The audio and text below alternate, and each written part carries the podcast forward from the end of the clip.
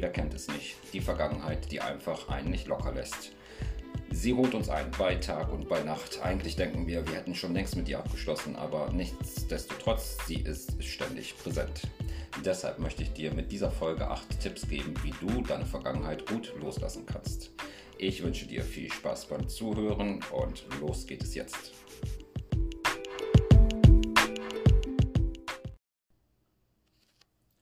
Wir sind ganz groß darin, uns Dinge selbst aus der tiefsten Vergangenheit vorzuwerfen. Seien wir einmal ganz ehrlich.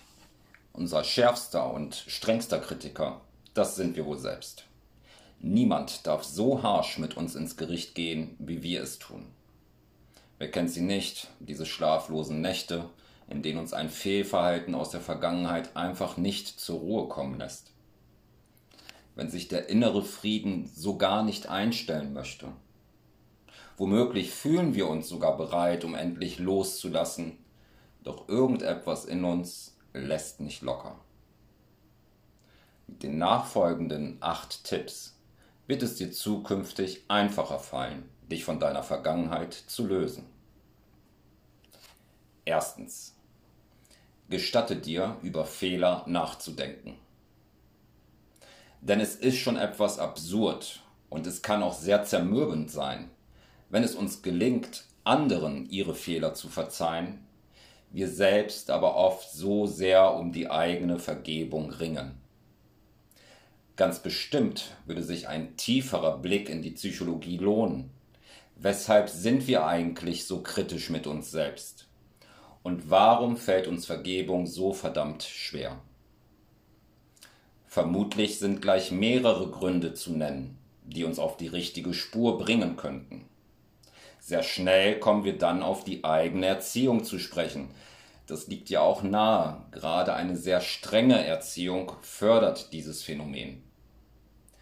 Durften wir uns als Kinder kein oder kaum ein Fehlverhalten erlauben, werden wir es uns ein solches nur sehr schwer im Erwachsenenalter zugestehen. Ohne dass wir als erwachsene Person dieses Thema für uns aufgearbeitet haben, werden wir immer wieder von den insbesonderen frühkindlichen Erfahrungen auch über die Kindheit hinaus geprägt sein. Andererseits üben wir uns spätestens in der Berufswelt schnell auf eine gewisse Ellenbogenmentalität ein. Wir müssen erfahren, dass nicht alle mit fairen Karten spielen, um ihren persönlichen Erfolg zu erreichen. Bei dem Streben nach beruflicher, aber auch privater Anerkennung scheinen eigene Fehler und Erfolg kaum kompatibel zu sein. Kein Wunder also, dass wir nicht lange benötigen, um den nächsten kritischen Punkt an uns festzustellen. Zweitens. Gib der Objektivität die Oberhand. Dass wir uns jetzt nicht missverstehen. Ein gesundes Fehlermanagement, das steht uns allen gut. Niemand von uns ist frei von Fehlern. Wir alle entwickeln uns gerade durch Fehler ständig weiter. Deshalb ist es durchaus angebracht, sich den Spruch zu Herzen zu nehmen, aus Fehlern zu lernen. Die Frage ist, wie wir die Reflexion des eigenen Fehlverhaltens angehen. Denn allzu oft tappen wir in die Falle, und konzentrieren uns bei der Fehleranalyse lediglich auf die leidige Schuldfrage. Im Vordergrund steht dann nicht mehr die objektive Betrachtung der vorausgegangenen Situation. Mittelpunkt unserer Auseinandersetzung ist dann wieder unsere subjektiv empfundene Minderwertigkeit. Viel einfacher, wesentlich weiterführender wäre die rein objektive Reflexion des Fehlers, da sie uns anschließend Raum für Veränderung lässt. Alles andere reduziert uns ausschließlich auf diese ganz alte Leier vom ewigen Sünder. Uns geht es aber in diesem Moment nicht um Buße.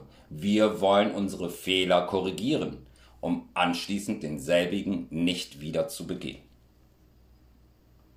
Drittens. Sorge für eine positive Umgebung. Entscheidend ist gewiss auch, wie sehr wir Ereignisse und bestimmte Menschen an uns heranlassen. Fehler entstehen nicht aus dem Nichts. Zu einer Fehleranalyse gehört immer das Hinterfragen möglicher Fehlerursachen. Eine Ursache kann in der Umgebung liegen, weil diese immer zumindest teilweise Einfluss auf unser Denken und Handeln haben wird. Bei Jugendlichen ist diese Beobachtung sehr zügig gemacht. Die sogenannten Peer Groups sind Teenagern extrem wichtig. Was hier angesagt ist, wird für den Jugendlichen irgendwann von größerer Relevanz als der zuvor in aller Regel familiäre Einfluss. So kommt es immer wieder vor, dass die Entwicklung von Kindern aus bestem Elternhaus ganz anders als erhofft oder erwartet verläuft. Das Stichwort ist hier loslassen.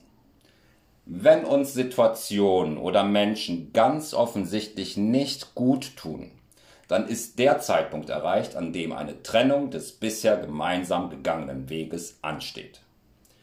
Solange ich diese Umgebung nicht meide, also die mitentscheidende Ursache meiner Fehler, wird sich auch für mich persönlich kaum etwas ändern.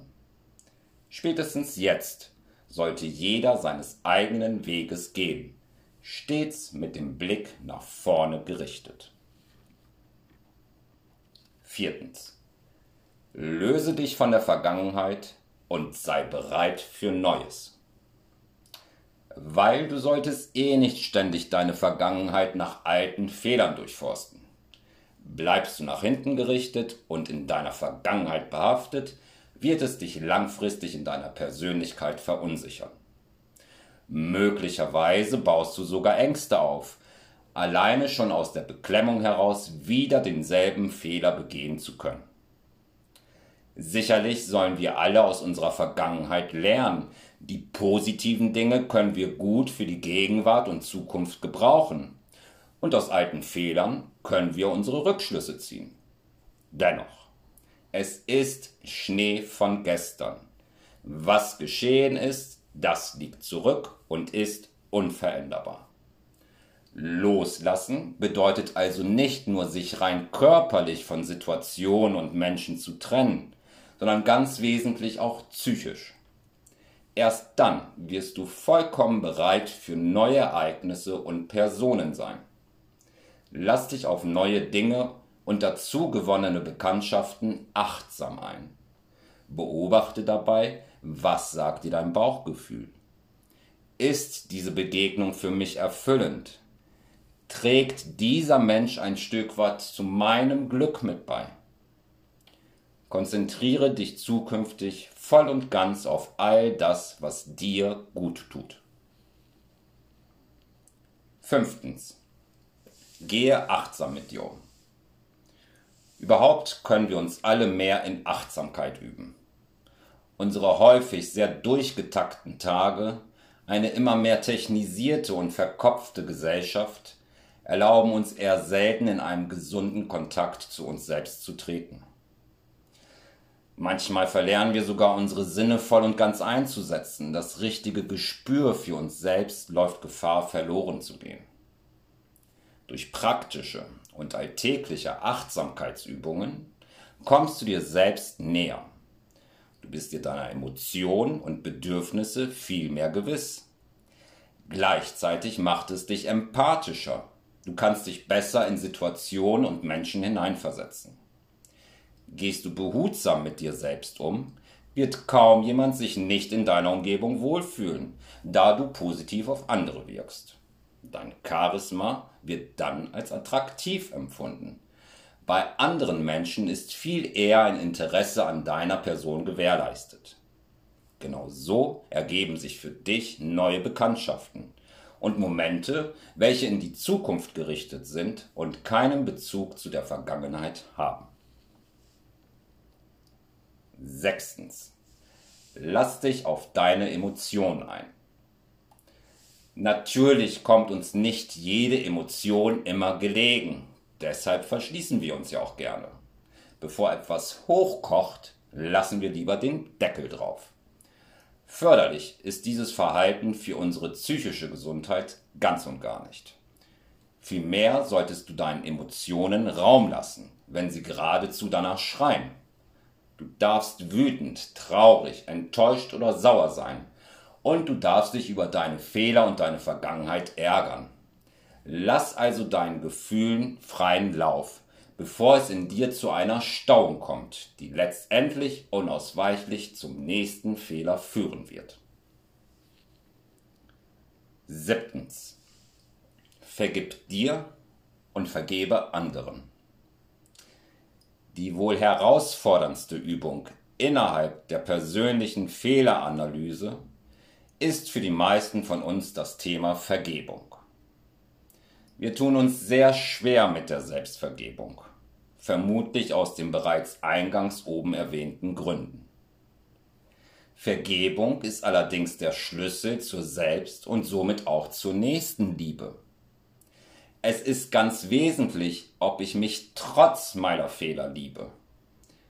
Denn bin ich dazu fähig, wird es mir leichter fallen, auch die Fehler anderer zu vergeben. Denn in dem Moment der Vergebung ist Loslassen erst vollumfänglich möglich. Achtens. Profis können deinen Blick erweitern. Du brauchst dich deiner Vergangenheit und deiner Fehler nicht zu schämen. Im Gegenteil. Möchtest du aus ihnen lernen und an ihnen wachsen, ist es eher Ausdruck deines starken Charakters. Es kann deinem eigenen Prozess dienlich sein, wenn du dir für deine Auseinandersetzung professionelle Hilfe suchst, zum Beispiel in Form eines Coachings. Der professionelle Blick von außen kann dich konstruktiv voranbringen. Bedenke bei deiner Reflexion immer, Fehler sind gut, wenn du daraus lernst. Du solltest nicht jeden Fehler überdramatisieren. Doch einige entpuppen sich in der späteren Betrachtung tatsächlich als Richtungswechsler. Gelingt es dir, dich positiv auf deine eigenen Fehler einzulassen, bringst du die besten Voraussetzungen mit, um deine Vergangenheit loszulassen und optimistisch in die Zukunft blicken zu können.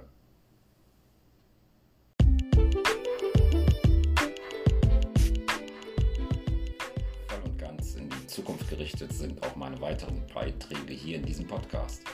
Deshalb freue ich mich, dass wenn dir diese Folge gefallen hat, du auch in die weiteren Folgen reinhörst.